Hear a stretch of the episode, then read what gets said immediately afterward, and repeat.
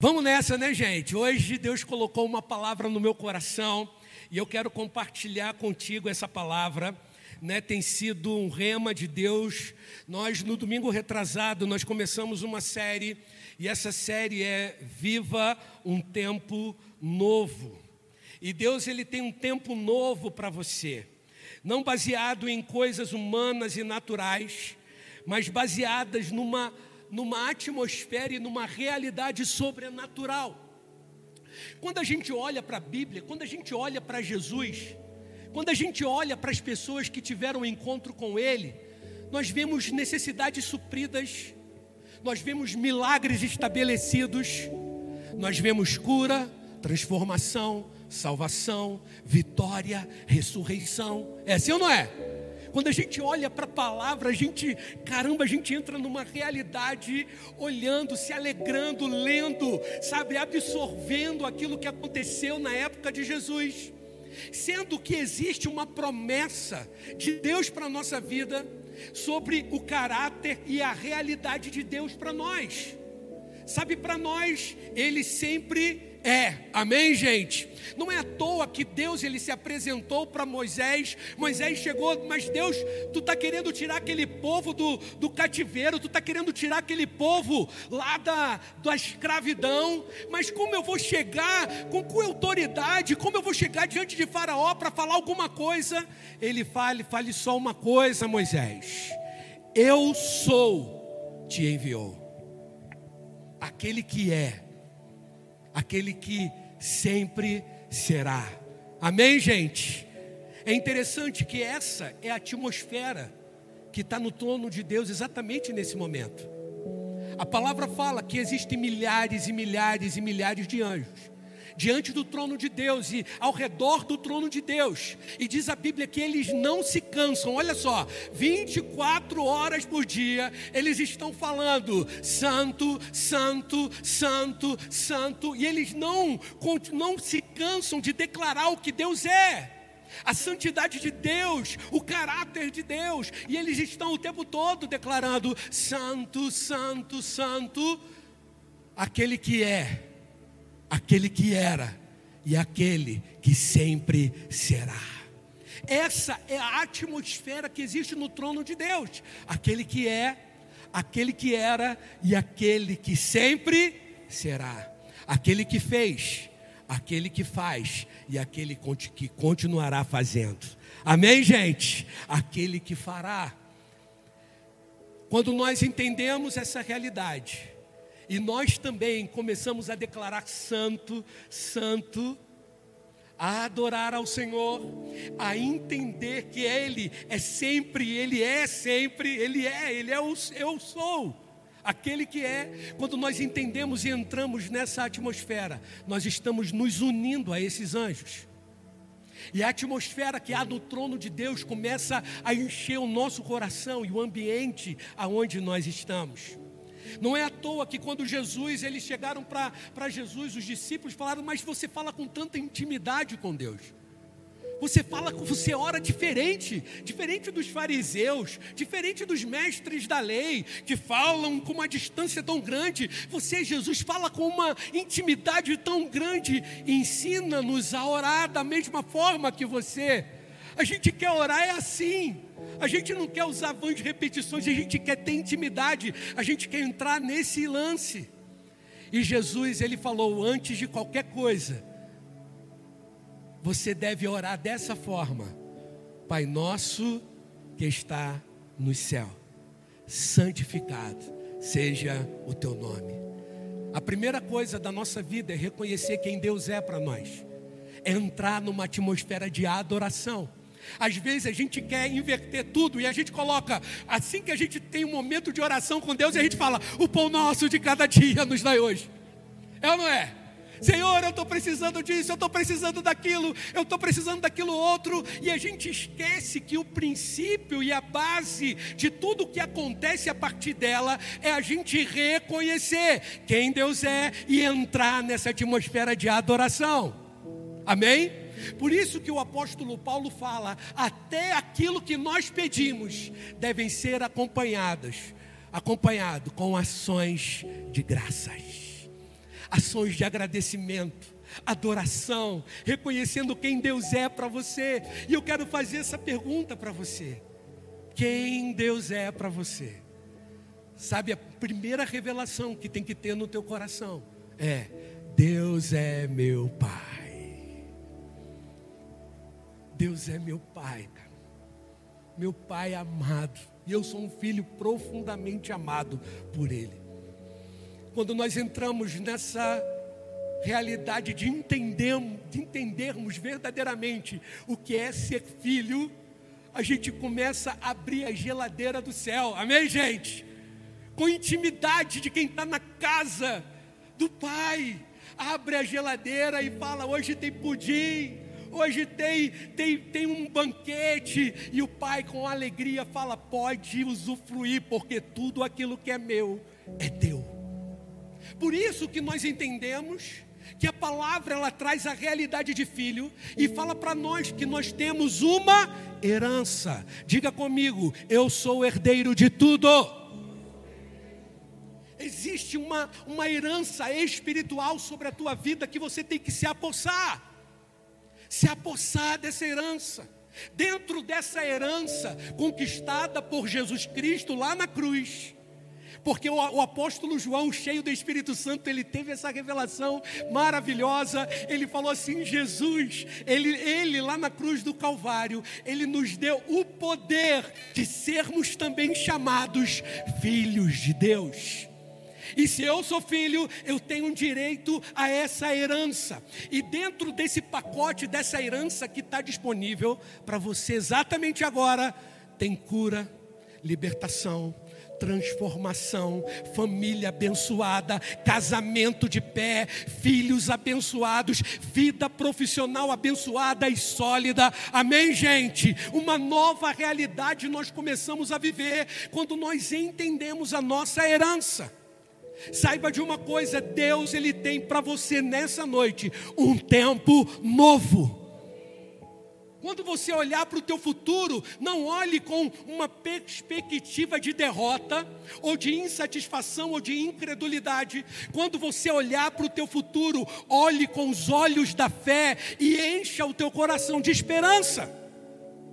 Encha o teu coração de esperança e diga: Eu sou um filho profundamente amado do Senhor. Ele é meu pai, meu pai amoroso, e ele tem e projetou um bom futuro para mim. Lá em Provérbios fala uma, um texto muito conhecido.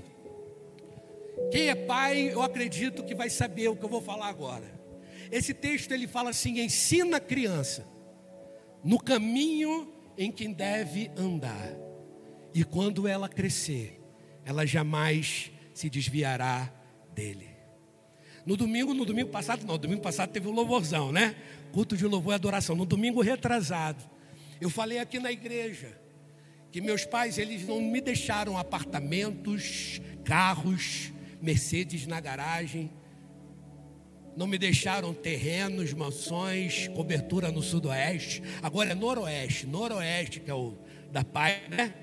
Noroeste, eles não me deixaram isso, mas os meus pais me deixaram uma herança espiritual.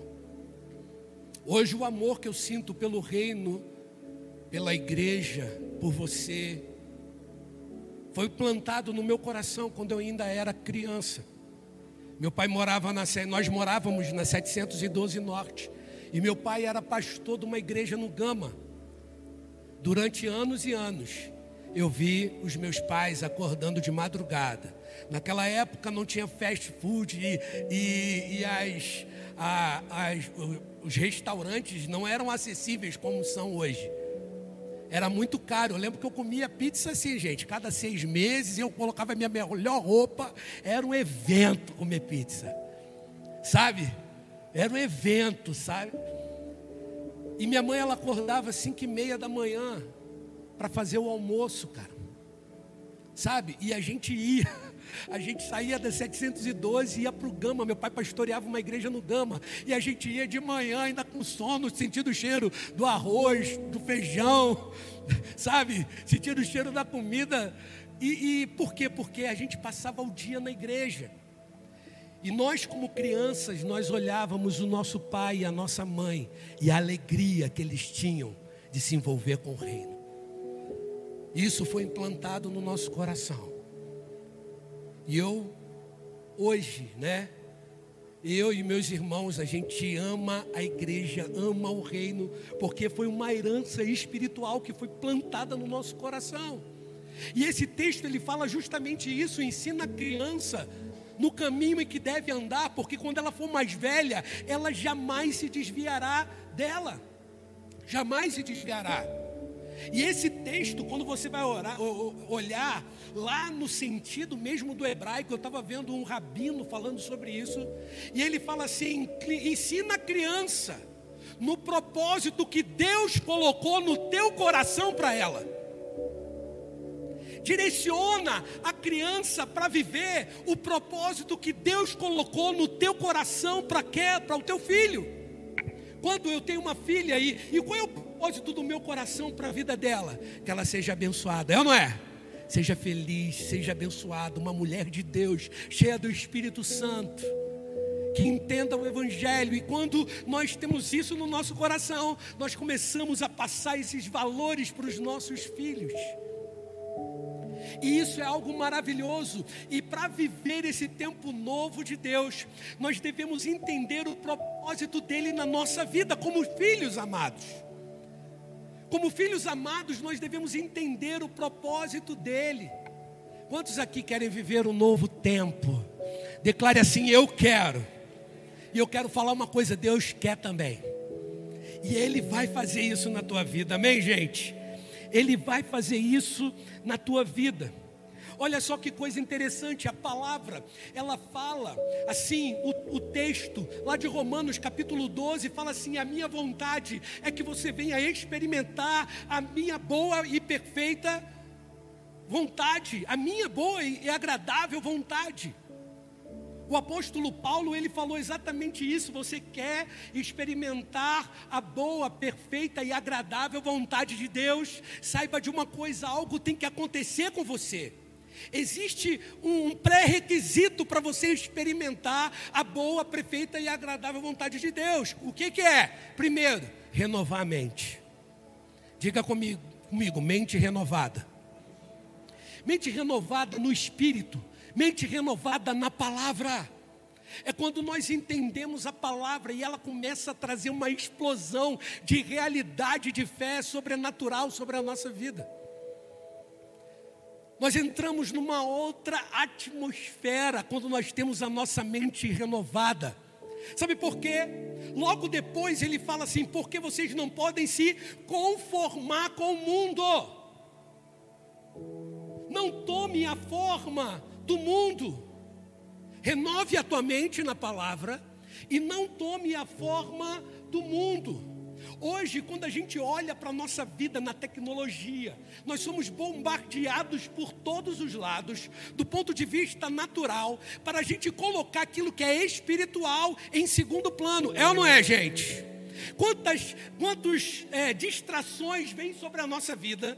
Quantas coisas vêm para a nossa vida para tirar o nosso foco, para que a gente perca o foco, o olhar naquilo que é importante. Domingo retrasado, recapitulando mais uma vez, eu contei para vocês o caso de um caso maravilhoso na palavra, onde Jesus estava na casa de duas irmãs, Marta e Maria. Diz a Bíblia que Marta, ela estava agitada, porque ela estava preocupada em dar o melhor para o Senhor. É lícito? É lícito. É legal? É legal demais. Ela estava preocupada ali com rango, né, gente? Cuscuz, né? Lasanha, picanha, é ou não é? Estava ali dando o melhor para Jesus, fazendo aquele, aquela parada legal com alegria e tal, enquanto que Maria estava aos pés de Jesus. E diz a Bíblia que ela chegou para Jesus e falou: o, mestre, você não está vendo que minha irmã está aí sem fazer absolutamente nada? É tão interessante isso, que como quando os nossos olhos estão focados no nosso trabalho, quando os nossos olhos estão focados naquilo que é terreno, naquilo que é natural, a gente olha para aquilo que é espiritual e fala que é nada. Maria está aí sem fazer nada. Jesus olhou para aquela mulher e falou assim: Marta, Marta. Gente, quando Deus repete o nosso nome duas vezes, é para a gente ficar esperto com o que vem depois, é ou não é? Saulo, Saulo, por que me persegues? Marta, Marta, você está agitada com muitas coisas. Quando a gente se envolve com as coisas desse mundo e a nossa perspectiva é somente naquilo que é natural, automaticamente a gente começa a ficar agitado. Agitado. Hoje o mundo está agitado, não é, gente? O mundo está agitado, a parada está agitada. Jesus falou para ela assim: pouca coisa é necessário, Marta. Maria escolheu a melhor parte. Sabe qual é a melhor parte? Não está relacionada às coisas naturais e humanas. A melhor parte é nós nos envolvermos com aquilo que é espiritual. A melhor parte é olhar para Jesus. A melhor parte é focar nele. A melhor parte é ouvir a sua voz. A melhor parte é receber dele. Sabe por quê? Nele encontramos consolo e abrigo. Nele encontramos resposta para as nossos, nossas questões. Nele encontramos solução para os nossos desafios e, e as nossas realidades de, de dificuldade. Quando nós olhamos para Ele, nós vemos uma luz no fim do túnel, é ou não é? Ótimo subtema para o de hoje, é ou não é? Luz no fim do túnel.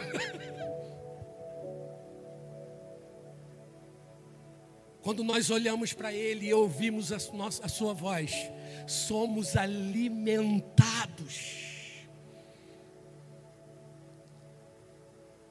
Existia um homem no Antigo Testamento chamado Sansão. Ele foi um juiz. E Deus tinha um propósito na vida daquele homem, sabe?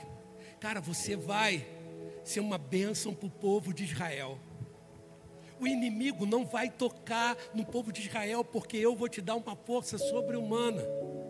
Algo sobrenatural vai vir sobre a tua vida. E ele começou bem, ele começou com Deus, honrando o pacto, honrando é, é, o que ele tinha com Deus, começou bem, fez proezas para Deus, mas em um determinado momento ele se conformou ao mundo, ele se distraiu e começou a olhar para outras coisas. Ele colocou a sua cabeça no colo errado. E aquela mulher chamada Dalila, né, o traiu e ali ele foi de água abaixo. Eu, quando eu olhava a história de Sansão, eu olhava somente assim, cara, era um cara que começou bem e terminou mal. É ou não é? Mas quando a gente coloca os óculos da graça, a gente começa a ver melhor. E uma vez eu estava vendo um rapaz, ele pregando sobre isso, e ele falou assim: naquele momento de arrependimento, Sansão, que teve os seus olhos furados, ele chorou sem ter olhos para chorar. E diz a palavra que ele se arrependeu e ele falou para Deus: Deus, só mais uma vez, me usa. E a palavra fala que a força dele voltou, e quando ele morreu, ele matou mais inimigos do que durante toda a sua vida. Por um momento ele teve derrota, porque ele se envolveu com as coisas do mundo, ele se distraiu. Mas a gente sabe que a graça vem para restaurar a nossa vida por completo, amém, gente? Não tem nada que aconteceu no teu passado que sirva como perspectiva daquilo que vai acontecer no teu futuro, eu quero trazer uma boa notícia para você. Sabe qual é a principal cláusula da nova aliança? Sabe qual é? Dos teus pecados jamais me lembrarei. Você pode aplaudir ao Senhor por isso? Não se prenda no teu passado. Ah, porque eu errei, ah, porque eu vacilei, porque aconteceu isso comigo. Saiba de uma coisa: todos que estão aqui Todos que estão aqui carecem, a palavra fala da graça de Deus. Não existem homens nem mulheres perfeitos nesse lugar, a começar por aquele que vos fala. Todos nós dependemos da graça de Deus e Deus ele está falando para nossa vida agora. Você quer viver um novo tempo, você quer viver uma nova história, você quer viver um novo capítulo do sobrenatural de Deus na tua vida. Não olhe para o passado, olhe para o futuro. É isso. Teve um homem chamado Gideão.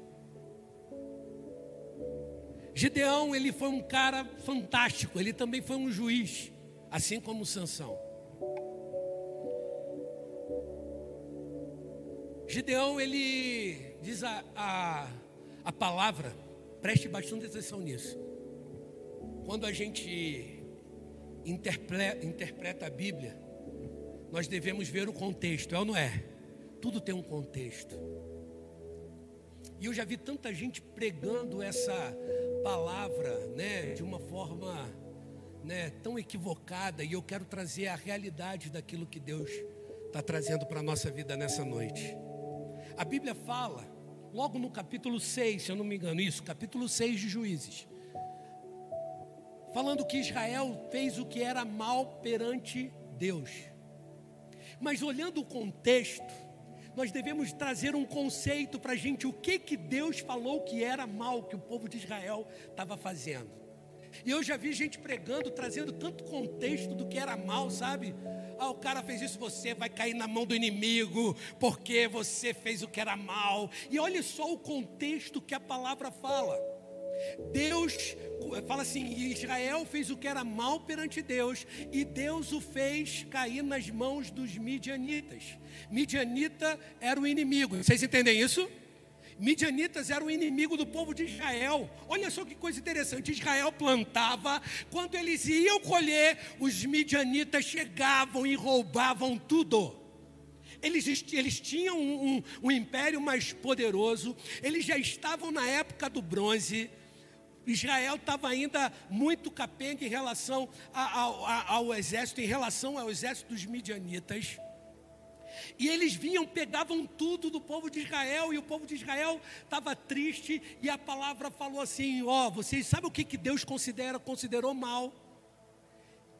Eles se afastaram de Deus e começaram a servir outros deuses. Sabe, na antiga aliança, Deus ele considerava totalmente, né, se você for adorar outros deuses, se você for para idolatria, você com certeza está muito longe de mim. E na verdade, idolatria é tudo aquilo que ocupa o lugar de Deus no nosso coração. E o povo, o povo de Israel tinha caído na mão do inimigo. E tinha um garoto, um rapaz, um homem, eu não lembro, não sei mais ou menos a idade dele chamado Gideão. E Gideão, ele estava ali, né, indignado com aquilo que estava acontecendo. O exército do inimigo, ele vinha, pegava tudo. E ele teve uma estratégia, eu vou fazer algo diferente. Era, o povo de Israel estava com tanto medo que eles começaram a se esconder nas cavernas. E Gideão, ele começou a ter uma estratégia diferente. Ele usou um pouco a criatividade dele e ele falou assim: Eu vou enganar esse inimigo. Eu vou enganar esse inimigo, cara. Eu vou pegar o, o, o trigo e vou malhar lá ele no lagar, no lugar que era para pisar uva. E ele começou a malhar o trigo ali no lagar. Olha só o que diz. Aí o que diz, o que disse Deus para eles. Olha só que coisa interessante.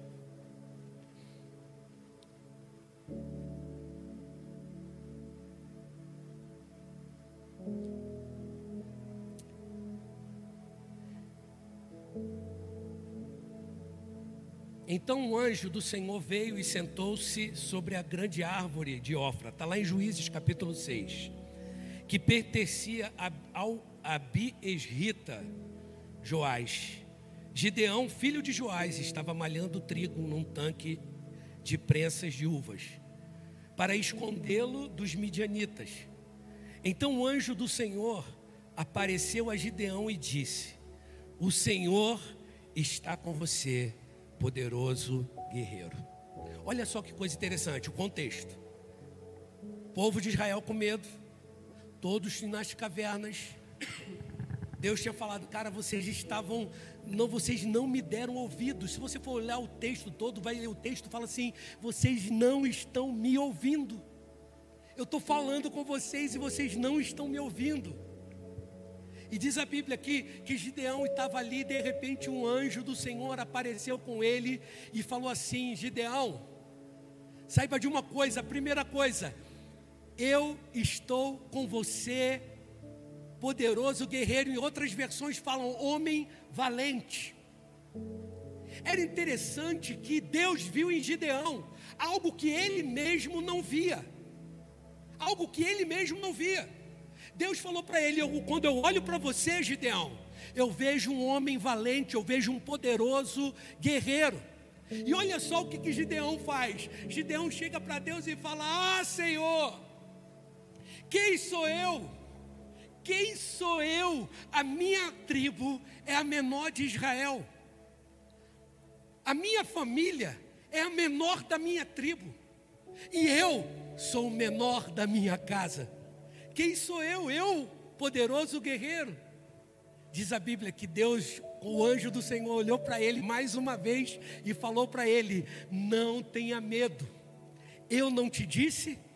Eu estarei com você. Eu quero que você entre nessa realidade nessa noite para nós vivermos um novo tempo, um tempo de vitória e não de derrota, um tempo onde o inimigo ele não tem poder para fazer absolutamente nada contra a tua vida. Você não pode esquecer nem um segundo da tua vida. O que? Deus está comigo. Eu nunca estou sozinho.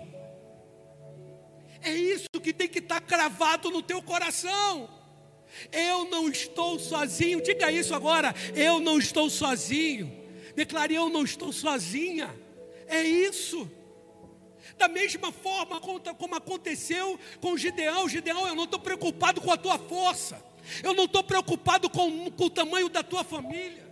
Eu não estou preocupado se você tem dinheiro ou se você não tem dinheiro. Eu não estou preocupado se você está lá no alto escalão ou no baixo escalão. Saiba de uma coisa: eu estou com você e você não está sozinho. Isso é que importa, Gideão. Da mesma forma, Deus também está falando para você isso.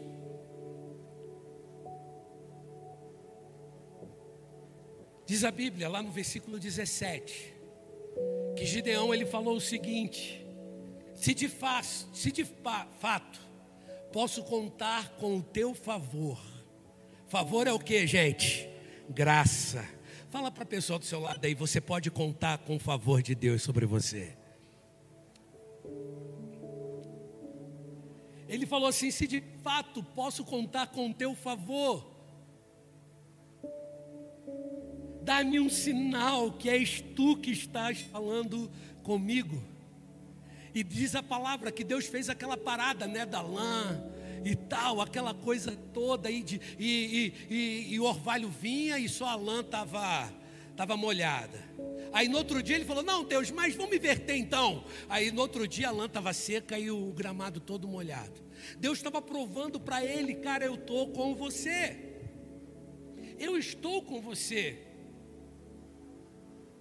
E diz a palavra que Deus falou para ele: agora comece a chamar as pessoas para a guerra, porque eu vou livrar Israel da mão do inimigo. Saiba de uma coisa: nós estamos do lado vencedor. Você está do lado vencedor. O inimigo é que vai bater em retirada, amém, gente? Você vai vencer. Diz a palavra que ele chamou o, o, o, povo de Israel e foi mensagem por todas as tribos de Israel.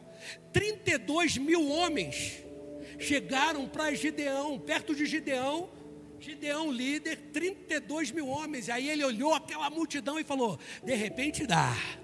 É ou não é? De repente dá. O exército de, de Midian, aproximadamente aí 300 mil para 32 mil, fica o quê? 100 para cada um, 10 para cada um, sei lá. Eu sou historiador, gente, não sou bom de matemática. Entendeu? Me, me ajuda aí os, né, os de matemática aí, né? 32 mil, 10 para cada um, é ou não é? Para 300 mil, 10 para cada um. Me ajuda aí, é isso aí mesmo, né? Vai ficar gravado aqui, o pessoal depois, ó, o pastor está precisando estudar, né? Aí o que aconteceu? De repente dá, aquele ali eu não boto, o João da padaria eu não boto muita fé não aqui, mas aquele ali, né, o José da, da, da farmácia vai se dar bem, aquele ali é um grande guerreiro. Deus olhou para aquele povo e falou assim para ele: Cara, tem muita gente, tem muita gente. Gideão, como tem muita gente, Deus? Eu imagino, né, gente? Eu faria isso. Como tem muita gente, Deus? 32 mil para 300 Deus, tem muita gente. Tem muita gente. Gideão, faz o seguinte: manda os medrosos, quem está tremendo de medo, manda voltar para casa. Aí Gideão, de repente, a, de repente a meia dúzia está com medo, né? Gente, é o seguinte: Deus falou. Quem tiver com medo, pode voltar para casa. A galera, o quê? Vambora. Ele não, peraí, João. José, não vai embora não, José, peraí. 22 mil medrosos foram embora. Ficou 10 mil. Meu Deus, 300 mil para 10 mil agora é, aumentou, né? A parada aumentou. Deus olhou e falou assim: ainda tem muita gente de Deus, tem muita gente ainda, Deus tem. Sabe por quê, Gideão? O povo de Israel vai falar que conseguiu pelo seu próprio braço, pelo seu próprio esforço. Deus, Ele não nos chamou para vivermos o natural, Ele nos chamou para vivermos o sobrenatural. O que Ele quer fazer na tua vida é muito maior do que o que você pode fazer.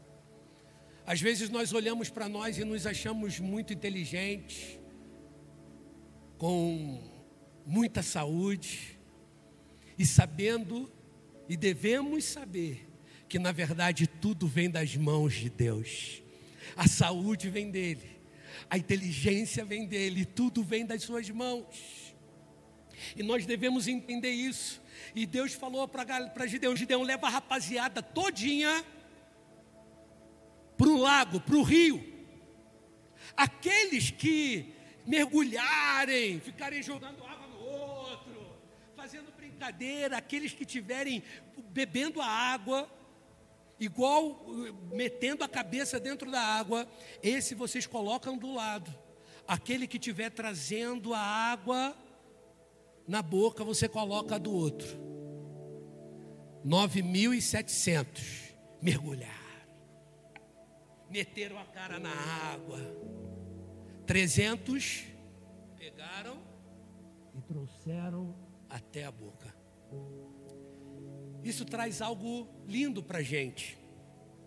Na primeira parte eu falei sobre uma palavra, sobre atenção e como nós devemos ter atenção para aquilo que deve ser prioridade para a nossa vida. Priorizar o reino, priorizar o que Ele é. E essa é uma postura daquele que, que, que, que vai fazer proezas para Deus. Essa é uma postura de quem tem o que? A atenção. Está com os olhos abertos, trazendo a água à sua boca. Deus pegou esses 300, aí agora 300 para 300 mil é fácil a matemática, né? Mil para cada um. Agora vai dar mil para cada um.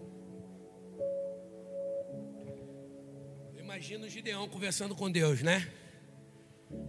Deus, agora eu preciso de um milagre. Não tem jeito. O que, que vai ter para gente aí? A R-15, vai ter míssil, vai ter, quais são as armas? Vai ter tanque. Quais são as armas que a gente vai usar, Deus? Somos só 300. Olha só as armas que Deus disponibilizou para Gideão, para ele vencer o inimigo.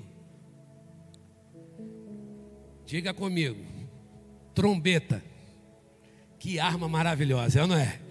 Você vai vencer o inimigo Gideão. Olha a arma que eu vou te dar: trombeta. Segunda arma, manda agora. Agora vai vir um caça. Não. Cântaro vazio, um jarro vazio. E a terceira arma, tocha. Tocha dentro do cântaro. A primeira arma, trombeta, aponta para louvor. Você quer vencer o inimigo? Você quer vencer os desafios da tua vida? A primeira coisa que tem que estar estabelecida na tua vida é um ambiente de louvor e adoração. Lembra que eu falei que a atmosfera do céu, ela vem ao teu lugar, ao teu coração e aonde você está, quando você começa a adorar. Saiba de uma coisa, quando você começa a adorar ao Senhor, uma nova realidade começa a se estabelecer. A derrota começa a virar vitória, o fracasso começa a virar sucesso. É ou não é?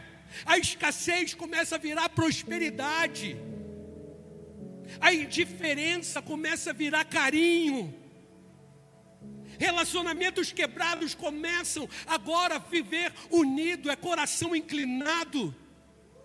Essa é a nova realidade que nós trazemos à existência quando nós começamos a adorar e a louvar o Senhor. E quando nós louvamos e adoramos ao Senhor, o inimigo é derrotado. Depois ele falou cântaro vazio. Gente, não é à toa que a palavra é cheia de analogia, falando que nós somos os vasos, é ou não é? Apóstolo Paulo fala assim, trazendo para nós, nós, olha só, nós somos como, somos como vasos de barro, que tem um grande tesouro dentro de nós. Da mesma forma, o Deus falou: essa tocha que aponta para o Espírito Santo, que é o Espírito Santo de Deus, você vai colocar dentro desse cântaro, e a palavra fala que nós recebemos a vitória do Senhor quando nós estamos totalmente cheios do Espírito Santo de Deus na nossa vida. E é isso, esse, esse, esse cântaro aponta para a nossa vida, essa tocha aponta para o Espírito Santo dentro de nós. E diz a palavra que, que Gideão, ele, ele olhou para aquela situação e Deus deu a, a, as armas para ele, que, que não eram armas naturais, não era espada, não era escudo, mas eram coisas espirituais com um simbolismo maravilhoso. E diz a palavra que eles, eles começaram a tocar as trombetas. Eles quebraram aquele cântaro, automaticamente ao quebrar, a luz começou a brotar Diz a palavra que eles ficaram, o exército dos midianitas, ficaram né, com grande medo e eles saíram em retirada, correram. E a palavra fala que naquele dia o Senhor deu grande vitória para o seu povo. E eu quero trazer uma realidade para você, trazendo essa analogia daquilo que aconteceu na antiga aliança para a nova aliança. Olha só o que diz a palavra. Em segunda carta de, de Paulo aos Coríntios. Pois, embora vivamos como homens, preste bastante atenção nesse texto. Segunda carta de Paulo aos Coríntios, capítulo 10, versículo 3 a 5, diz assim: Pois embora vivamos como homens, não lutamos segundo os padrões humanos. As armas com as, que, as quais lutamos não são humanas, ao contrário, são poderosas em Deus para destruir fortalezas. Destruímos argumentos e toda pretensão que se levanta contra o conhecimento de Deus e levamos cativo todo pensamento para torná-lo obediente a Cristo. Amém, gente? Em outras palavras, o apóstolo Paulo está falando: nós somos humanos, mas nós não lutamos de acordo com padrões e armas humanas. Muitas vezes nós queremos resolver os nossos problemas com a nossa força, com os nossos esforços, com aquilo que a gente pode fazer ou produzir. Enquanto que Deus está falando, meu irmão, a tua arma não está baseado na tua força, no teu esforço, mas na arma que é espiritual e que essa eu dou para você. Você quer ter vitória? E eu quero declarar e profetizar que hoje é uma noite de vitória para você. O inimigo ele vai estar derrotado, já é derrotado na tua vida, e você vai viver um tempo novo, um tempo de vitória. De repente você passa a falar: caramba, mas entra ano e sai ano, minha vida não muda. Entra ano e sai ano e as coisas continuam da mesma forma. Eu quero falar uma coisa para você: aqui está presente aquele que muda totalmente qualquer situação. E Ele projetou para você nessa noite um tempo novo. Um tempo de derrota ficou para trás. O tempo quando o inimigo vinha e roubava o que era teu ficou para trás. Quando nós entendemos e temos atenção, como aqueles 300 homens que tinham seus olhos abertos, nós entendemos aquilo que é prioridade para a gente, e a palavra fala: coloque em primeiro lugar o meu reino na tua vida, e todas as demais coisas vos serão o quê? Sabe o que, que significa isso? Você vai continuar com o que você tem, e Deus vai acrescentar mais na tua vida. O inimigo não vai mais tirar, o inimigo não vai mais roubar esse tempo novo que Deus tem para a tua vida é um tempo de vitória máxima. Gente, eu estou falando isso com os olhos da fé, para abençoar o teu coração, para encorajar a tua vida a viver, a viver realmente uma realidade de fé. Temos que ter atitude de fé, não uma atitude natural, Paulo ele traz essa realidade a uma, uma, uma, a uma como é fala assim, uma enxurrada de coisas que acontecem na nossa vida, de pressões, de coisas para a gente viver no natural, para a gente esquecer aquilo que é sobrenatural, para vivermos agitado com muitas coisas, como Maria. O texto fala que quando nós temos essa, essas armas, todos os pensamentos e argumentos ficam para trás. Porque o que estabelece, o que se estabelece na nossa vida, é a obediência de Cristo. Obediência na graça é diferente da, da obediência da lei. No Antigo Testamento, a obediência era condicionante. Se você fosse obediente, você era abençoado. Se você não fosse, você não era amaldiçoado. Existe obediência na graça? Existe. Existe. Primeiro, a obediência de Cristo. Amém, gente? Ele foi obediente até a morte, morte de cruz. Por isso, a, a, o, a recompensa da sua obediência foi que ele tem um nome que está acima de todo nome. O nome de Jesus, todo joelho se dobrará e toda língua confessará: Jesus Cristo é o Senhor. Obediência na graça da nossa parte agora é entender aquilo que está no coração de Deus e seguir a sua direção. Quando nós seguimos a direção do Espírito, quando nós seguimos a direção de Jesus, nós entramos nessa atmosfera de obediência e de bênção. Vocês lembram de Lázaro? O que, que Jesus falou? Tire a pedra nós devemos seguir a direção que Jesus dá. Vocês lembram da pesca maravilhosa? Vai e lança de novo, vai no mar alto agora. É interessante esse texto que, que fala que, que eles ficaram ali a madrugada, olha só que coisa interessante, nos seus próprios esforços, nos seus próprios braços, nas suas próprias técnicas, fazendo tudo o que era possível para pescar, não conseguiram nada. Jesus chegou de manhã, que não era o horário, não era nada, não tinha como dar certo. Chegou para Pedro e falou: Vai agora no mar alto, porque é lá no mar alto que tem os grandes peixes. Essa é a direção que Deus está dando para a tua vida nessa noite. Ele não te chamou para você pescar de varinha na beira do lago, Ele está falando para você: Vai para o mar alto. É lá que eu quero que você esteja, lá é o teu lugar. E lá Jesus, né, eles falaram, mestre, eu já tentei de tudo, mas sabe de uma coisa? Sob a tua palavra eu irei.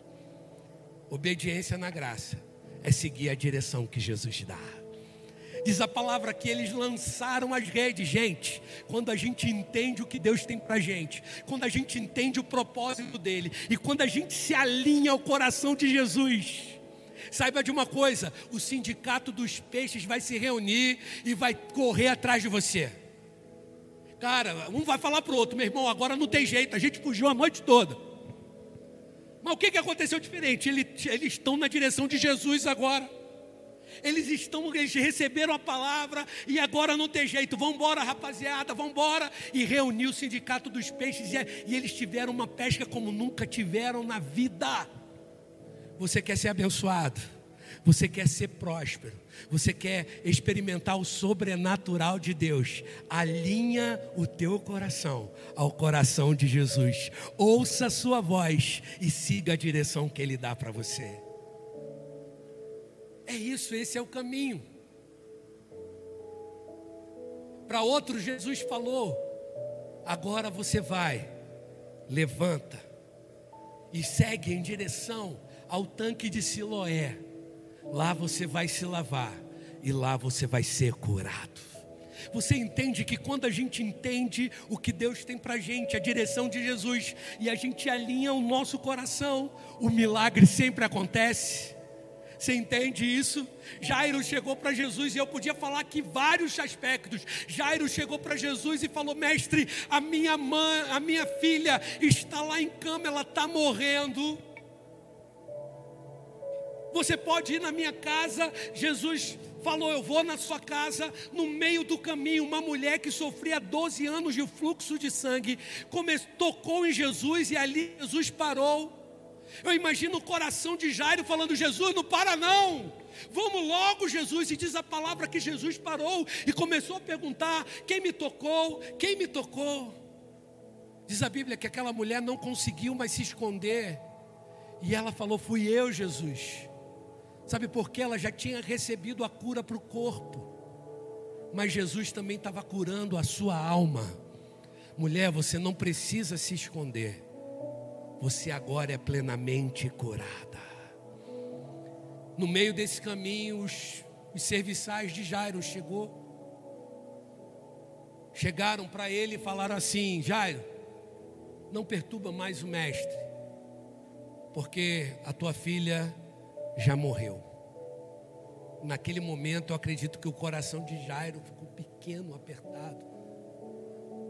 Mas saiba de uma coisa: quem está perto de Jesus sempre tem uma palavra. Jesus está perto de você nessa noite, cara. E Jesus chegou para Jairo e falou assim: Jairo, não tenha medo, não temas, crê somente a menina está dormindo. Eu acredito que os passos de Jairo, depois dessa palavra, foram passos de fé em direção à sua casa. A minha filha está dormindo, a minha filha não está morta. Basta uma palavra de Jesus e todas as circunstâncias mudam. De repente as pessoas querem falar para você: não tem mais jeito, não tem mais jeito para tua família, não tem mais jeito para os teus filhos, não tem mais jeito para tua vida profissional, não tem jeito, não tem jeito. Saiba de uma coisa: Jesus está falando para você: tem jeito sim. Creia, não tenha medo creia somente, e esse novo tempo vai ser estabelecido na tua vida um tempo de vitória, um tempo de sucesso. Você crê nisso? Declare isso: um tempo novo está começando na minha vida, em nome de Jesus. Vamos ficar de pé.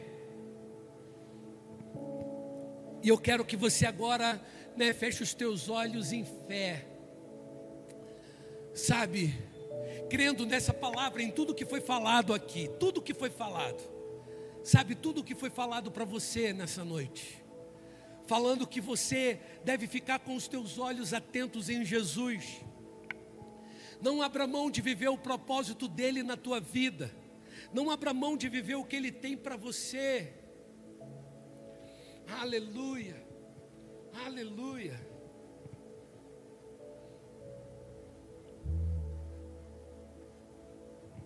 Se você quer viver um milagre, comece agora a declarar: Eu creio no teu milagre na minha vida. Esse é um teu tempo com Deus. Eu queria que você tivesse esse tempo agora.